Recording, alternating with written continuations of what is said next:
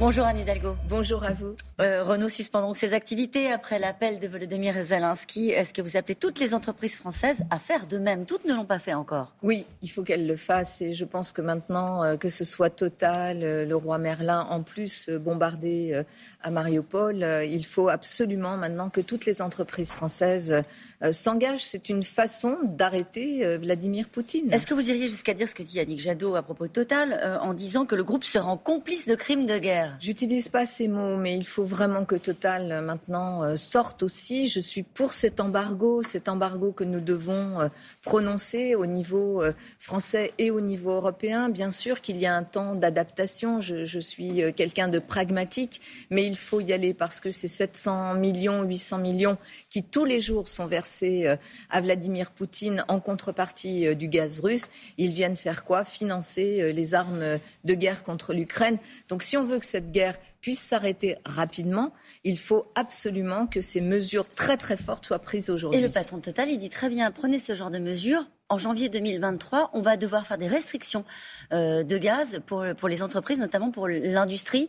Et euh, Olaf Scholz dit, si on fait cet embargo, on va se retrouver avec une récession. Il y a des conséquences qui peuvent être lourdes. C'est pour ça que je dis qu'il faut s'y engager le plus rapidement possible. Je suis pragmatique. Je sais qu'il y a bien sûr des conséquences lourdes. Il faut que, par exemple, par rapport aux entreprises, par rapport aux particuliers, bien sûr, l'État protège, ce que je propose notamment avec euh, la baisse de la TVA sur l'essence et sur l'énergie. Et puis, il faut évidemment que l'on accélère, que l'on accélère euh, notre indépendance énergétique, notamment grâce euh, aux énergies renouvelables. Les entreprises qui ne sont pas parties disent attention, il va y avoir une casse sociale. Est-ce que ça, c'est un argument que vous entendez? Écoutez, je crois qu'il y a une guerre, que cette guerre euh, en Europe, euh, elle menace qui, une démocratie. En face, c'est un dictateur qui, euh, on le voit bien, n'a pas vraiment l'intention de s'arrêter aux frontières du Donbass euh, ou de la Crimée, qui a sans doute euh, des velléités euh, beaucoup plus importantes. Et donc, il nous faut être fort. Être fort, c'est au niveau européen, à la fois sur le plan économique, avec des sanctions qui doivent être exemplaires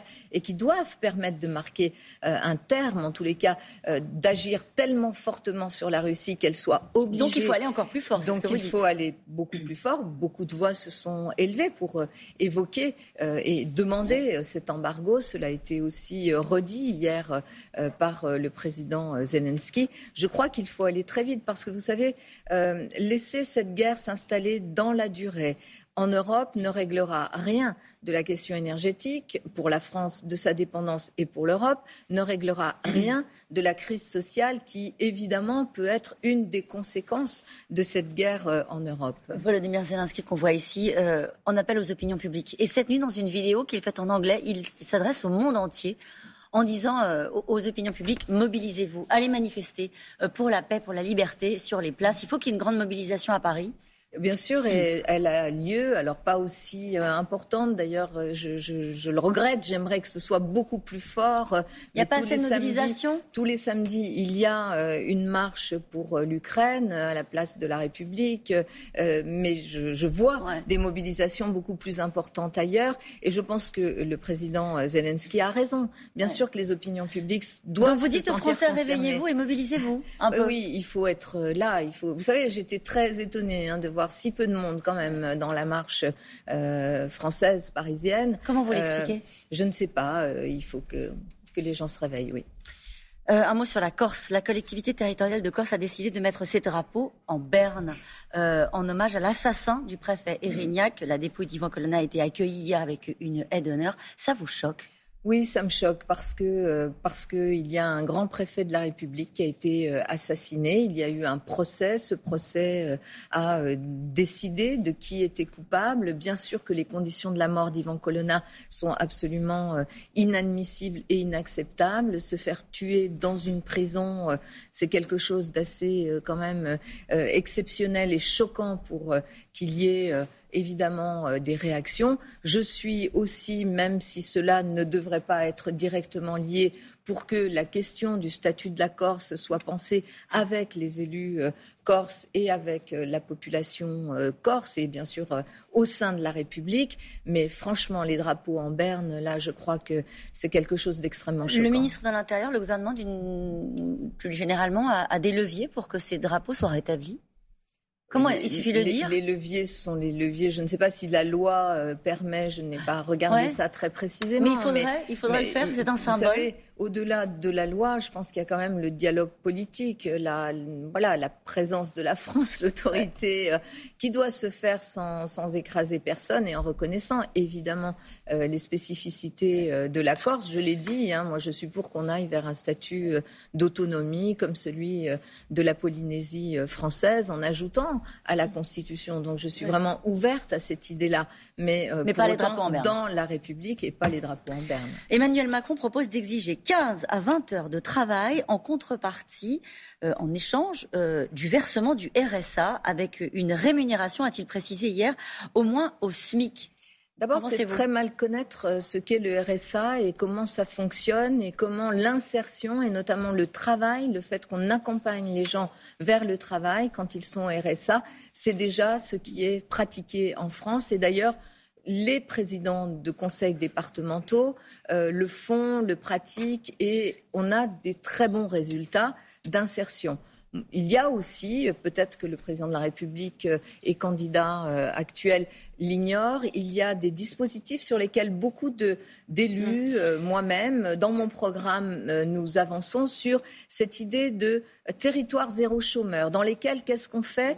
On accompagne toutes les personnes au RSA, notamment, vers justement une activité professionnelle. Donc c'est méconnaître complètement la réalité et en fait vouloir stigmatiser les personnes qui, parce qu'elles ont eu des accidents de la vie, parce qu'elles ont eu des difficultés, parce qu'elles sont loin de l'emploi et qu'il faut les ramener, euh, on y travaille beaucoup et je vous le redis, on a des réussites exceptionnelles, notamment avec les territoires zéro chômeur. Plutôt mm. que de stigmatiser les plus fragiles, les pauvres, y compris de parler de lâcheté. Ça, c'est son euh, euh, président de groupe La République en marche à l'Assemblée.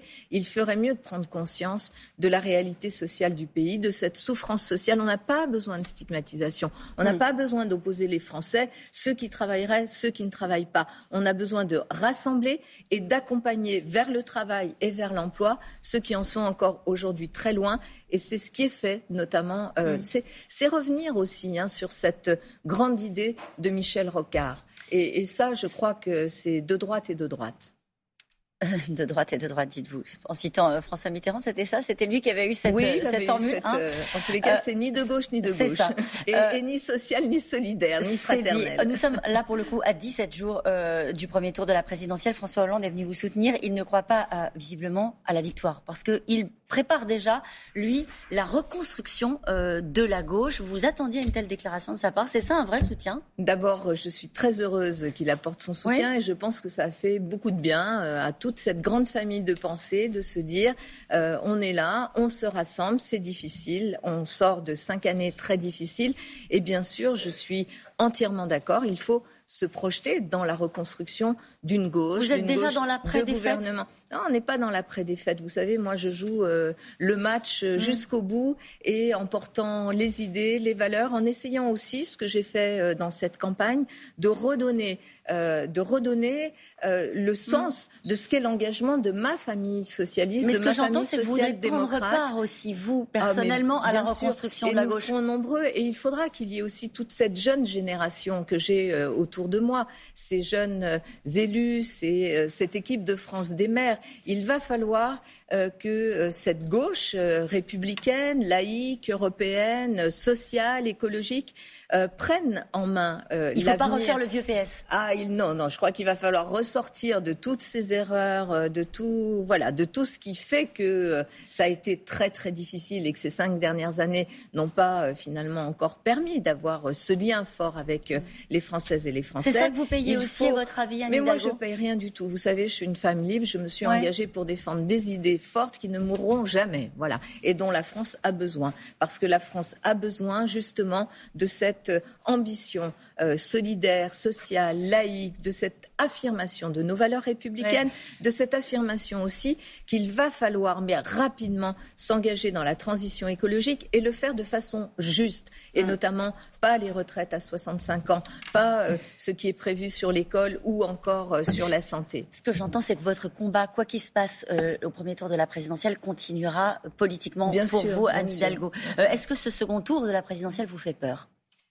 Je ne suis pas encore au premier tour, donc euh, permettez-moi d'être euh, complètement concentrée sur le premier tour. Je sais qu'il y a beaucoup de Françaises et de Français qui se disent euh, encore pour qui voter. Je leur dis, si vous voulez vraiment voter pour défendre d'abord ce socle très important de notre protection sociale qu'est la retraite, si vous voulez défendre l'école publique et la projeter dans ce 21e siècle, il y a un vote, celui de cette gauche républicaine européenne que je représente. Merci beaucoup, Merci Anne Hidalgo.